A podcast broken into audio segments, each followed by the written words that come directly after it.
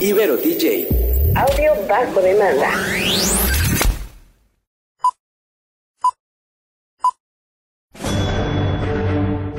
Una charla con amigos sobre los acontecimientos cinematográficos lo puedes encontrar aquí en La Esquina del Cine.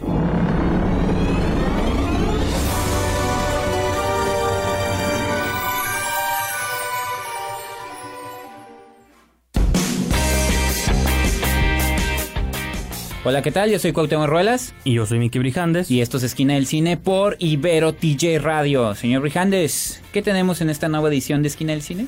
Antes de presentar las películas que vamos a comentar y la serie, hay que presentar a nuestro invitado. Así es. Nos- nuestro invitado de esta semana, Claro, nos acompaña de nuevo aquí. el señor Alberto Bellescusa. ¿Cómo está? Hola, ¿qué tal? Muy bien, gracias por tenerme aquí una vez más. Espero nos divertamos como com- comentando las películas esa ocasión una vez más. Así es. Y a Alberto Bellescusa, pues es eh, de nuestros colaboradores en esquinadelcine.com. Ahí también pueden leer sus reseñas. Y algunos otros episodios nos acompañó en el podcast. Y esta es la segunda vez que nos acompaña aquí en la cabina de Ibero TJ Radio. Tenemos, creo que el más reciente review tuyo que tenemos es Hotel Transilvania 3, ¿no? Así es. Te atreviste a verla. No, está bien. el- Te Pero se ve que eres fan de la saga, ¿no? Se ve, bueno, yo noté ahí como... del lejos. animador, ¿no? Más que nada del director. Pues sí, o sea, yo, yo crecí viendo Ajá. el laboratorio de Dexter, Samurai Jack. es Ah, como no, que sí hay, sí hay como un cierto apego y, y eso se vio reflejado pues, en, la, en mi apreciación de la película, pero pues esto... Pues sí. que- Sí, sí. No, y aparte, te digo, nosotros mencionábamos, a veces tenemos muy descuidada la sección de cintas familiares y pues aquí Alberto nos rescató de esa parte porque Claro. dijeron, hey jóvenes, nomás escriben puras cosas intensas. Para, puro cine para adultos, ¿no? Y, de musicales, Ah, claro, de mamá mía, ¿no? Entonces, pues ahí está la, la reseña de Hotel Transilvania 3 que este pueden checar y, y disfrutar de la pluma de Alberto Villescusa. Eh, así es, y en el episodio de hoy, pues ya para mencionar las cosas que vamos a platicar, vamos a hablar de, bueno, voy a hablar, platicarles yo de Ghost Stories o historias de ultratumba, Ujú. le pusieron aquí en México, es un, como una tipo antología de terror. Luego vamos a hablar de una película que no se puede ver en México y no sabemos si se va a poder ver, pero yo y Alberto tuvimos chance de checarla, que es.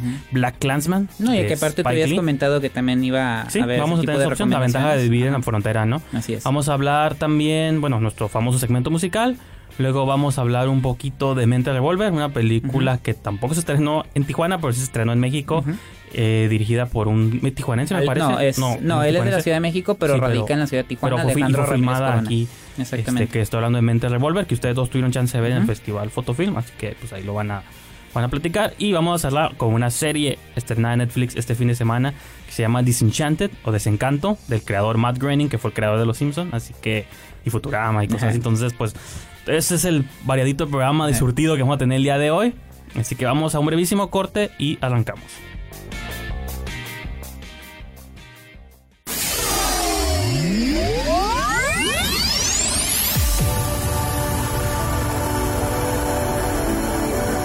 Todas las estrellas pasan por Que la fuerza te acompañe. ¡Magnífico! La Esquina del Cine.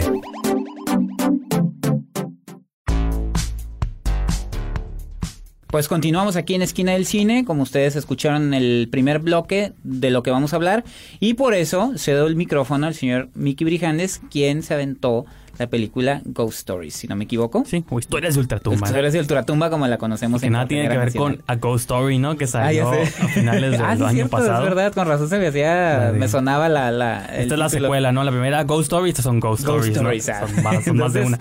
Señor Brijandes, háblenos un poco de esa, esa película Sí. de género de terror. Sí, es una antología inglesa y que de hecho tú me platicaste, yo estoy, ese dato no lo conocía yo, que está basada en una obra, de Ujú. hecho, ¿no? Que se lleva, que es- Hasta se- la fecha la siguen montando en Londres y es una es un trabajo de dramaturgia de los dos directores y del actor principal de Sí, esta película. Jeremy Dyson y Andy Nyman, ¿no? Andy Andy, Nyman Nyman es es, el que- director, actor, guionista, de pronto es hasta como investigador pop, porque hay un, hay un documental que, que yo vi sobre la historia de los videonasties, que son películas que estuvieron prohibidas en los 80s en, en Gran Bretaña, y él sale hablando mucho ahí como de estas películas. Se ve que es conocedor del género, Sí. le gusta este el trabajo de Jeremy Dyson, yo lo desconozco, pero seguramente pues eso los, los reunió. Y la película es una antología, pero es de esas antologías que no son diferentes creadores, es uno mismo, o en este caso dos. Nomás dividen las historias. que te platican, ajá, como diferentes historias dentro de una misma, ¿no? Aquí le pusieron historias de ultratumba y pues te recuerda como el clásico cuentos de la cripta, ¿no? Sí, Esa sí, es la, sí. como la premisa, ¿no? De que cada historia va a tener su propia, su cada historia tiene su propia premisa y su twist al final y cosas así.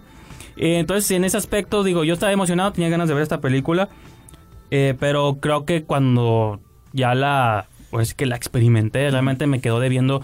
Creo que el final es muy bueno y cuando tú me dices que es una obra, yo desconocí ese dato, pero si lo veo porque son pocos personajes, este, las historias de terror son como en una locación o dos. Eso es más contenido, ¿no?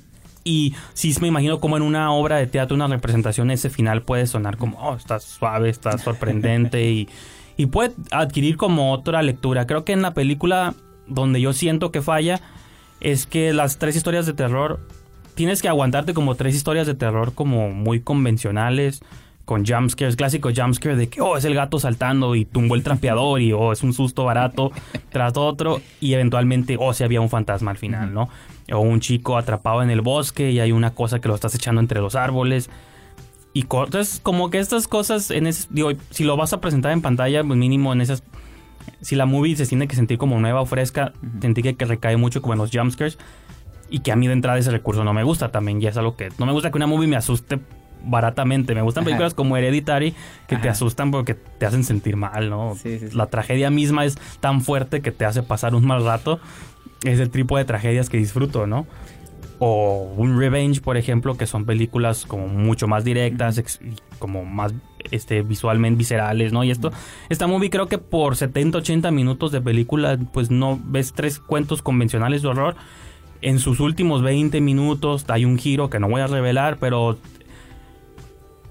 está muy suave la idea de lo que te está queriendo decir. Y a pesar de que tampoco es un giro tan único, dices, oh, está suave porque Sí, te, hace- ingenioso, pues. te ayuda a recontextualizar todo y hasta incluso la técnica visual en la cómo decide narrarlo la película es pues interesante, ¿no? Creo que eso, es- digo, no platiqué mucho de la premisa rápidamente. Es un hombre que se dedica como a desenmascarar charlatanes, ¿no? Estas personas que son disque que tienen contacto con los muertos. los mediums, O los los- mediums, los magos estos Ajá. de teatro. Él trata de desenmascararlos, tiene un show como para revelar que son charlatanes.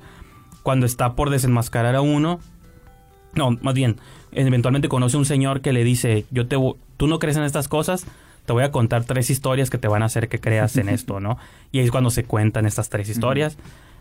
Y pues pasan estas historias que repito que no están tan suaves y cuando se te da la conclusión dices, no, creo que está suave por donde lo llevaron. A mucha gente le está gustando esta película. Lo que te iba a decir, está dividiendo opiniones. Creo Hay que gente aquí- que está diciendo que es, que dentro de que tiene Claro. este sabor británico, Sí. que le da algo más, y otros están diciendo como que "Buf, eh". Sí, de hecho. Y, pues creo que yo caí más en ese campo, ¿no? Ajá. Y son, entiendo que son como películas incomprendidas. Yo soy, ya estoy, entre más veo movies y todo, me hago más la idea de que hay películas que es necesario revisitar con el tiempo, redescubrir. Hace unos programas platicaba un poco de la de piel fría de Javier Jens. Es otra movie que yo creo mucha gente esperaba una película de zombies o de ataques de monstruos.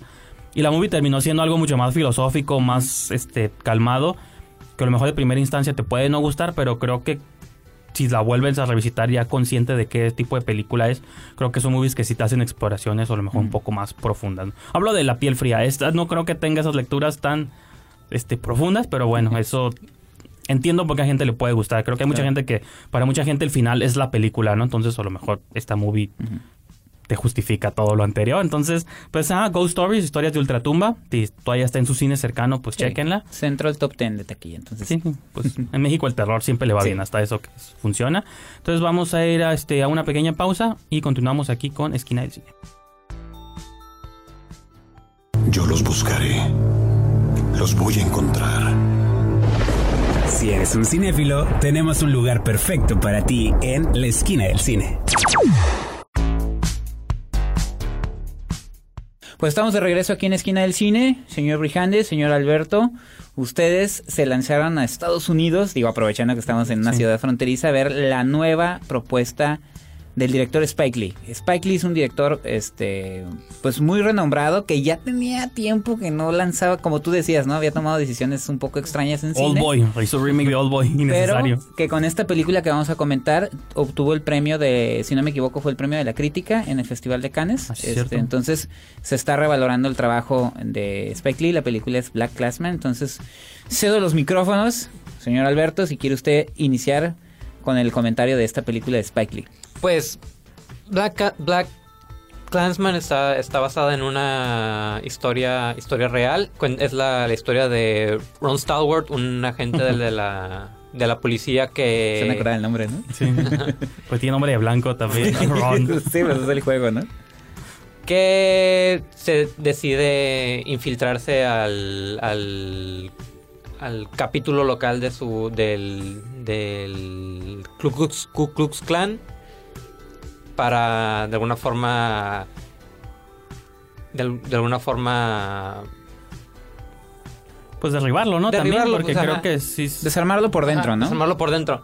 Pero pues obviamente se encuentra con el problema de que, bueno, Ron es un hombre afroamericano y pues como sabemos el, el, el clan es una es una organización clara que claramente bu- busca el, La supremacía. la La supremacía supremacía. blanca, entonces él se apoya de uno de, de sus compañeros que es que es interpretado por Adam Driver, que es un- Kylo Ren. Tenían que hacer su referencia, Sí, ¿no? claro. que bueno, es un el personaje es un hombre judío, pero se puede hacer pasar por por por por anglosajón y pues es así como la misión de, de estos dos de, de infiltrarse al clan y finalmente derribarlo. ¿A ti qué te pareció?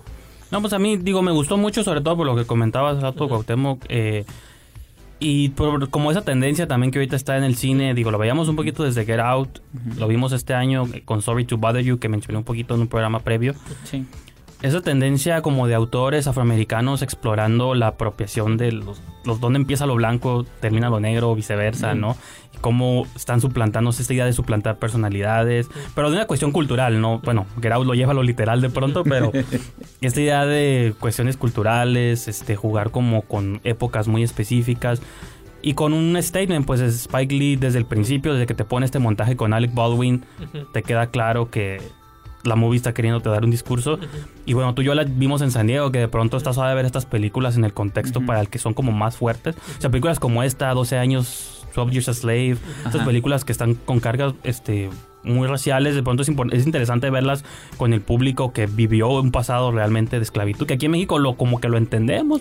Aquí hemos más vivido... que racismo, y siempre lo hemos mencionado, es clasismo. Y hemos vivido como otro tipo de situación, ¿no? hemos Y- vivido otro tipo de Igual de mala, sí, pero de tragedias y de pasados este, raros.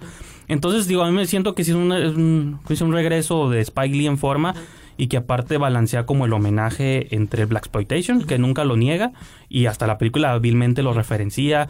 El, el protagonista de pronto parece como Shaft con estas ropas que utiliza. Salen pósters de películas en toda la pantalla para explicarte. Y al final hasta te toma este giro extraño de que te lo asienta como en la realidad y en el presente, ¿no?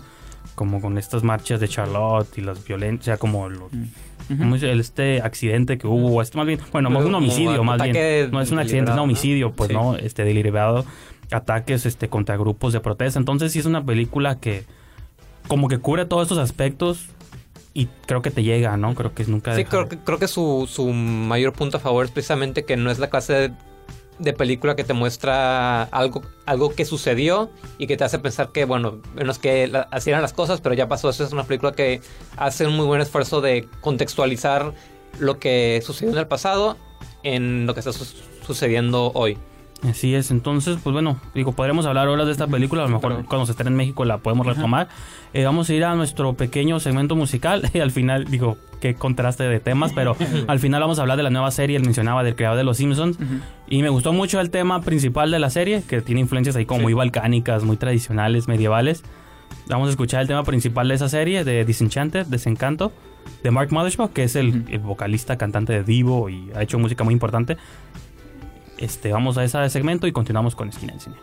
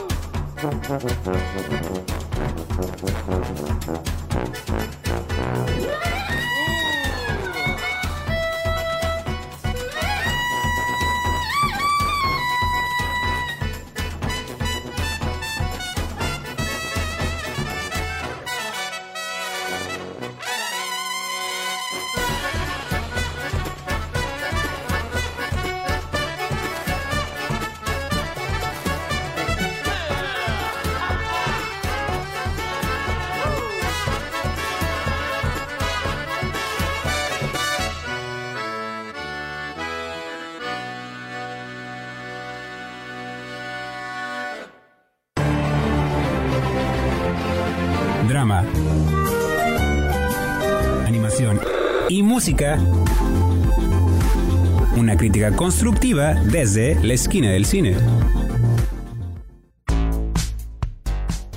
Pues gracias por estarnos acompañando aquí en su programa favorito, Cine, Esquina del Cine. Bueno, creo, quiero creer que es su favorito y si no es, se va a convertir. Se va a en. convertir. Eh, entonces, bueno, yo soy Miki Brijandes Yo, Cuauhtémoc Ruelas. Y nos acompaña. Y yo soy Alberto Villescusa. Así es, y ahora vamos a hablar pues de la tarifa mexicana, ¿no? Tarifa nacional, que tratamos de cubrir en todos nuestros episodios, una al menos. Nomás porque yo quiero nada. Si no, Cuauhtémoc lo impone. Sí. Bueno, y hay horror también, Sí, así sí, que sí, estamos sí. cubiertos todos. Eh, Mente Revolver, platícanos Cuauhtémoc, Alberto, platícanos un poquito de cómo va. Sí, va. fíjate, Mente Revolver es una película que se filmó en Tijuana eh, del director Alejandro Ramírez Corona. Él es de la Ciudad de México, él es egresado del CUEC. Eh, ya había hecho un documental musical, pero esta es su ópera prima en ficción. Había trabajado, con- es director de fotografía. Y eh, la historia la vimos, bueno, la película la vimos en Photofilm Tijuana, pero también lo menciono, digo, hoy se va a presentar en el Baja California International Film Festival en la Cineteca Tijuana a las 3 del, no, a las 5 de la tarde, perdón, si alcanzan, nos están escuchando si alcanzan, para que la vean. Eh, la película es una ficción sobre qué pasaría si Mario Burto, el asesino de Colosio, en Tijuana, en la colonia de Lemos Taurinas a principios de los 90, saldría de prisión. ¿Qué pasaría, no? Y esa historia la conectan con otras dos historias. La del Chicali, que es interpretada por José Meléndez, que es un chavo que eh, trabaja en una maquila, se queda sin empleo y por ayudar a su abuela, pues no haya cómo, cómo hacerlo y termina siendo un sicario, ¿no? Y la tercera historia es de Jenny, una homeless eh, de Los Ángeles, que se encuentra un revólver y la única manera de sacarle provecho pues es venderla en, en Tijuana, ¿no? Entonces las tres historias se entrelazan y de eso va más o menos eh, Mente Revolver. No sé qué te pareció a, a ti, Alberto, la película. Pues yo tenía mucha curiosidad sobre, sobre esta película precisamente por cómo trata la, las, la situación en Tijuana, cómo, Sí, sí, sí. cómo conecta todos estos estas diversas Esas tres visiones, esos tres personajes, ¿no? Que, es- que representan diversas diversas problemáticas que, que quisiéramos pensar que están separadas, pero pues en realidad nacen de tienen alguna raíz en común y, creo que la película busca precisamente eso, cómo cómo conectar en realidad, Ajá. cómo influyen una en la otra, por ejemplo, por ejemplo, pues el el revólver que ella vende me parece que es, el- es el que usa el personaje de Eventualmente termina usándolo el Chicali. Ajá, entonces Spoiler. Nah, pues Sí, el que- título lo dice. Sí, creo que creo que es vale la pena señalar el esfuerzo que hace la película Sí. por conectar estos temas, pero yo en lo personal sentí me costó mucho trabajo conectar con la película porque siento que los rumbos individuales de cada personaje es como que no como que a veces no, no se me hacen muy congruentes. Por ejemplo, sobre todo la evolución del personaje de, de Chicali que pasa de, de, de, de este empleado, Ajá. maquiladora, a policía. Y luego a Finalmente sicario, sicario como sientes que Como algo que- falta, exacto. como que como que es una transición muy grande y creo que la, la película por mostrarte estos puntos de vista, estos diversos puntos de vista, como que no, como que te, te pide que asumas mucho que no te está mostrando en realidad. Pero por ejemplo, ¿creen que ten- sufra? Bueno, a mí y ustedes, digo, los fans de Esquina del Cine saben mi postura ante las elegidas. o a lo mejor a ustedes sí les gustó, pero ahorita... Ahí, A mí me gustan la mucho las elegidas. A mí no. A lo que me refiero es que no sé qué tanto tengo en común o no con ella, de que a veces siento que es esta visión como que a veces quieres cambiar la visión, pero te, mantiene, te, te mantienes fiel a ella, porque si luego la gente no va a comprar si no muestro la decadencia o la pura Fíjate tragedia, que, ¿no? que creo que Alejandro Ramírez Corona, y sí le doy el crédito al director, y de hecho se lo mencioné él, no explota tanto. Los personajes sí viven situaciones muy extremas, pero en general la, la ciudad no la explota como tal. Sí ah, dejan claro que hay una, un ambiente de violencia que, que afecta brutalmente a los tres personajes. Yo estoy de acuerdo con Alberto. Yo en lo personal no conecté con los personajes, con las decisiones que toman los personajes y también y, eh, lo comentaba con el director, el personaje de Mario Burto siento que pesa mucho y termina, eh, para mí, digo, a veces no- ya utilizaste tú la palabra, pero a mí también me queda un poquito de ver así el desarrollo Sí, del sí, sí. personaje. Pero eh, en general a, la película le está yendo muy bien en la Ciudad de México, le está yendo, le fue muy bien en el Photofilm Tijuana. Sí, sí conecta como sucede con Pero las es eso lo que me elegidas. da miedo, de que conecta con Ajá. gente que no es de Tijuana porque te demuestra la Tijuana que quieres ver. Creo que eso lo hemos platicado de pronto con varios creadores y gente de aquí de la ciudad. De Sí, que, sí, sí. Por eso las elegidas me molestó, porque siento que es la imagen que la gente quiere ver de cómo es Tijuana, ¿no? Sí, pero... No la que realmente puede haber o no. Pero le, do- le doy tres créditos a la película. Primero, las actuaciones. eh, no porque José Meléndez sea conocido de nosotros, sino Baltimore Beltrán como Mario Burto y la actriz este, Anne Berlin, que hace el de, de Jenny, lo hacen bien. Creo que Alejandro Ramírez Corona maneja muy bien el suspenso y este en producción me pareció también una película muy bien hecha. No sé, Alberto, ¿con qué quieres concluir? No, pues con eso creo que eso, eso básicamente sumariza muy bien lo que, lo que a mí me pareció que, que sí trata temas muy interesantes, pero al final como no a pes- y a pesar de que está muy bien fotografiada, como que también no, no falta esa conexión Sí. con- emocional. Ok, pues esos son nuestros comentarios para Mente Revolver. Sí, entonces vamos a nuestra casi, bueno, penúltima pausa en el programa. Continuamos con nuestro último comentario y ya entramos a la recta final.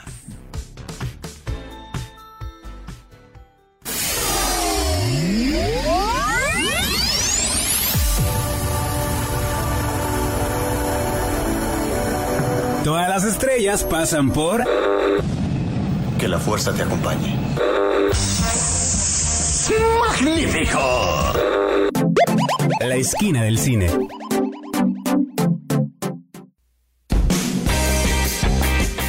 Ahora sí, nuestra sección patrocinada por... Ah, cierto, no nos patrocina... No, no, no, bueno, este, fuera. de Ibero, nadie nos patrocina. Este, pero pues es el, es como dices, es la plataforma número uno para distribución en línea, nos guste o nos guste, es Netflix. Se estrenó una serie que estábamos esperando bastante, eh, Disenchanted, porque era el regreso a la pantalla chica de Matt Groening con un y proyecto fuera nuevo. de. Fox. Sí, claro. Y con un proyecto nuevo, ¿no? Este es el creador, famoso creador de Los Simpson. Futurama. Lleva 30 años plus en pantalla, Futurama, que Que se convirtió de culto. se convirtió de culto. Eh, y ahora regresan, ya vi, se había apropiado de del presente, del futuro, y ahora le hacía falta apropiarse del pasado. Pero Disenchanted o Desencanto, pues juega como con todas estas cosas que están de moda, Game of Thrones, este, todas estas series medievales del pasado, ¿no? Lord of the Rings, Sí, todas sí, esas sí. cuestiones. Y pues no sé, Gautemo, que platique un poco los personajes, la premisa. Me llamaba la atención precisamente por eso que mencionábamos. Digo, sí, hace muchos años que los Simpson ya no le pertenecen de manera creativa a Matt Groening, pues sigue cobrando el cheque, pero ya no es el desarrollo de él. Futurama se convirtió en una serie de culto. Eh, yo esperaba mucho de la serie, la verdad no me decepcionó. Me gusta porque sigue Matt Groening jugando con esto que hizo con Futurama, burlarse de la sociedad en un futuro en Futurama Sí. y aquí se burla de la sociedad de cómo se fue, o sea, cómo en la época medieval ciertas eh, eh, actitudes que seguimos repitiendo hoy en Claro. día, como que nos dan a entender como que pues, la sociedad no ha cambiado mucho. Y en el caso de los personajes que es la princesa Tebini, que es una mujer que no está dispuesta a seguir las reglas que le está imponiendo el reino, el personaje de Lucy, que es un demonio, que hace sí. referencia, ¿no? Lucy, este, y el personaje de Elfo, que es un elfo que escapa de su reino porque ya está harto de No, y ser que en su reino nomás le agregan la O al final de todas las palabras, ¿no? Así Para- es, y que ya está harto de ser este, hacer lo mismo todos los días y de reír sin tener ganas de reírse, ¿no? Entonces, sí funciona, te digo, a mí me da un poco un tufito Futurama, eh, me, me representan, se me hacen muy parecidos los personajes, igual hay ciertas situaciones muy parecidas, pero creo que Matt Groening ya era hora de que en tantos años volviera a ejercitar su brazo creativo. Creo que está haciendo algo interesante Y pues no sé tú qué comentas al respecto Pues también. es ¿no? como entre, como dice, ejercitarlo y también autocopiarse, porque te decía que el, sí.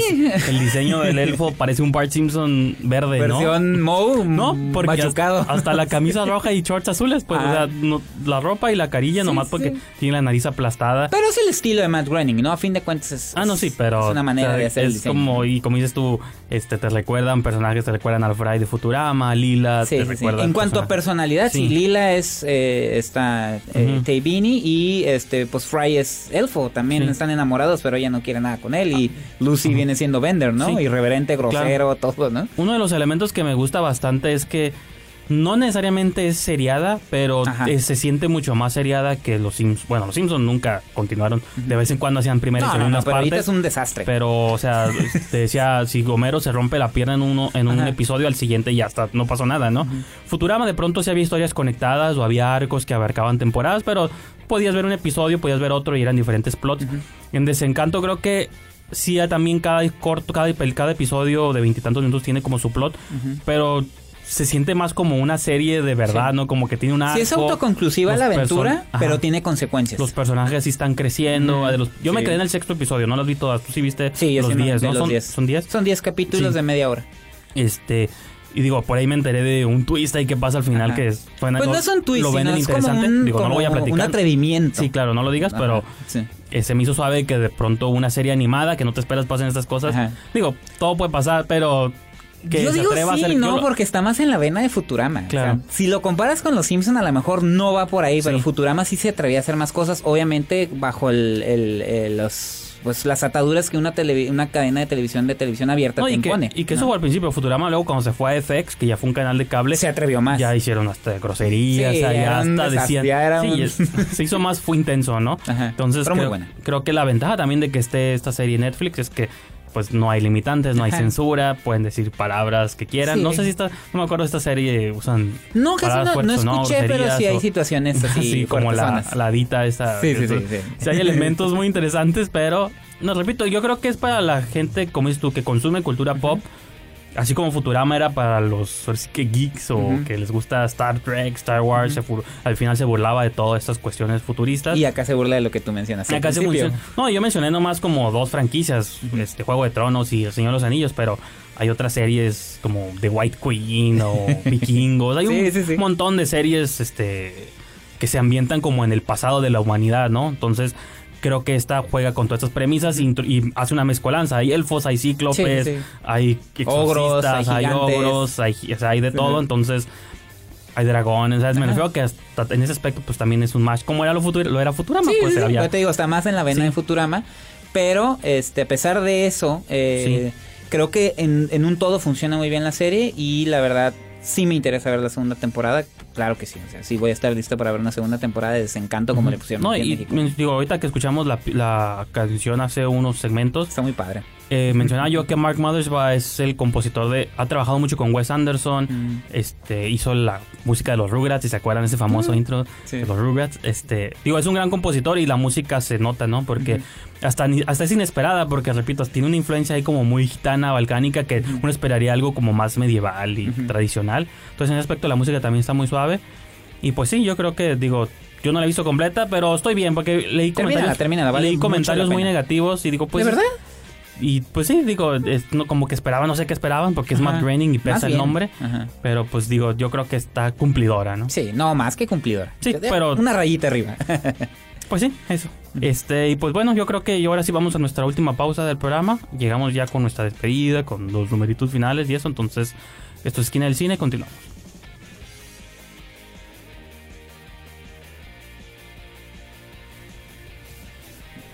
Estamos de regreso aquí a Esquina del Cine. Este, yo soy Miki Brijandes. Yo, Cuauhtémoc Ruelas.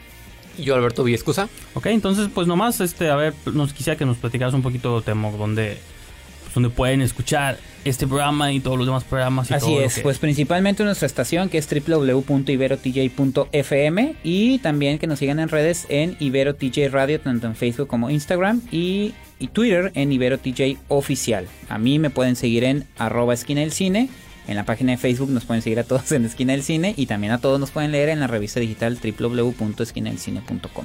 Sí, por ejemplo, ahorita que hablabas de Mental Revolver, ahí tenemos una crítica Ajá. con José Meléndez, que es el prota bueno, que es uno de los protagonistas de la película, entonces, y habla un poquito de ella. Una entrevista con José Meléndez y una reseña de Giovanni Romero de Mental Ah, sí, Revolver. claro. Entonces, y pues Alberto, no sé, platica también a las personas donde te pueden seguir, donde te pueden leer, todos esos rollos. A mí me- pueden encontrar en el, en el blog Pegado a la Butaca.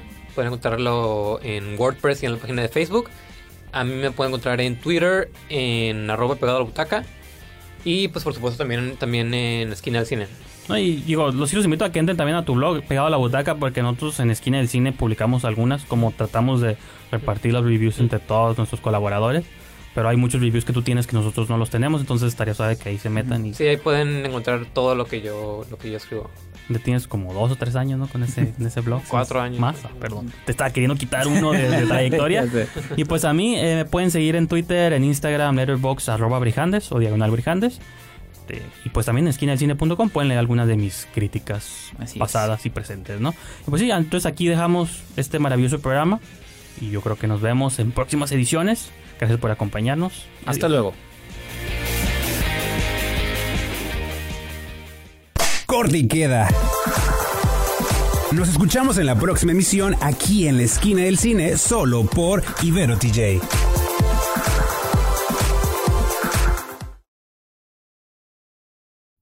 Ibero DJ. Audio bajo demanda.